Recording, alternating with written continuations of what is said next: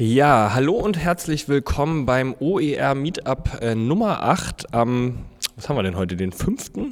Februar 2018 schon. Es ist schon Februar, das zweite Meetup in diesem Jahr.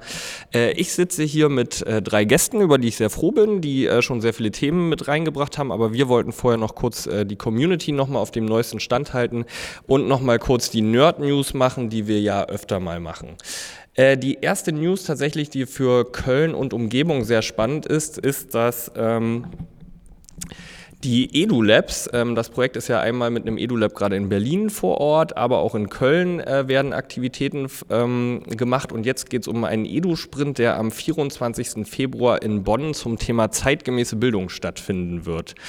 Ähm, da kann man den ganzen Tag ähm, sich mit Gleichgesinnten nochmal zu Unterrichtsideen austauschen und diese werden dann auch alle unter edulabs slash OER veröffentlicht. Das ist am 24. Februar von 10 bis 18 Uhr im Bonn Lab.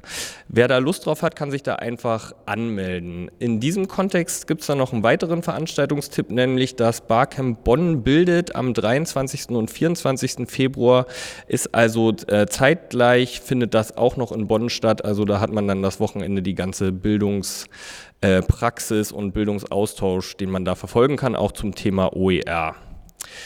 Die zweite Nerd-News, die ich habe, ist ein bisschen schamlose Eigenwerbung mal wieder, weil ich ja das ähm, Open-Source-Projekt OER-Hörnchen betreibe und ich habe mir jetzt die ganze Zeit immer gedacht, ähm, dass es ja von Creative Commons ein offizielles Lizenzierungstool sozusagen gibt, wo man seine Inhalte unter CC-Lizenz stellen kann. Aber ich habe auch gemerkt in der Zusammenarbeit mit Studierenden, aber auch mit Lehrenden, dass es da öfter mal äh, ein paar Verständnisprobleme gibt und das Tool jetzt nicht unbedingt äh, nutzerfreundlich aufgebaut ist.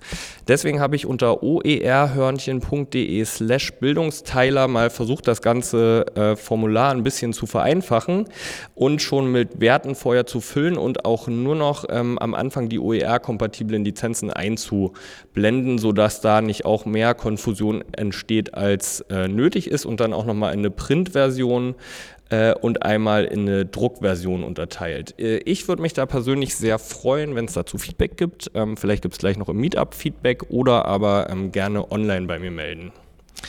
Und die letzte Nerd News wäre dann nur noch, dass es einen Veranstaltungskalender ähm, gibt bei Digital Education Cologne, wo nochmal alle Bildungsveranstaltungen in diesem Jahr aufgelistet sind, wo man vielleicht auch OER-Themen sich rausziehen kann oder reinbringen kann. Die werden wir dann in den Show Notes verlinken und dann mal schauen, auf welche wir gehen werden.